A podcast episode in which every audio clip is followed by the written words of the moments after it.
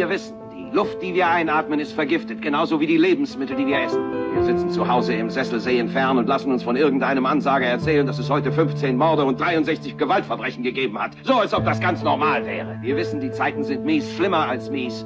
Sie sind verrückt. Es ist, als ob überall alles verrückt geworden ist, sodass wir gar nicht mehr rausgehen wollen. Wir sitzen zu Hause und langsam wird die Welt, in der wir leben, immer kleiner und wir sagen nur, bitte, lasst uns wenigstens hier in Ruhe in unserem Wohnzimmer. Lasst mich meinen Toaster haben, meinen Fernseher, meine Stahlgürtel reifen. Dann sage ich auch nicht, lasst mich bloß in Ruhe. Ich werde euch aber nicht in Ruhe lassen. Ich will, dass ihr wütend werdet.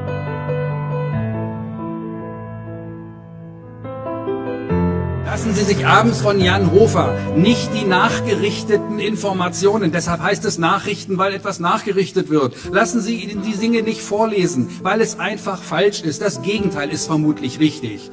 Wir wissen, ich frage mich freie Informationen. Ich habe noch nicht einen einzigen Taliban-Führer auf Afghanistan im Fernsehen gesehen, der interviewt wurde. Und zwar in seiner Sprache, deutlich, mit Untertiteln in Deutsch. Warum wird er nicht gefragt? Könnte es sein, dass er Informationen hat, die wir gar nicht hören? hören sollen?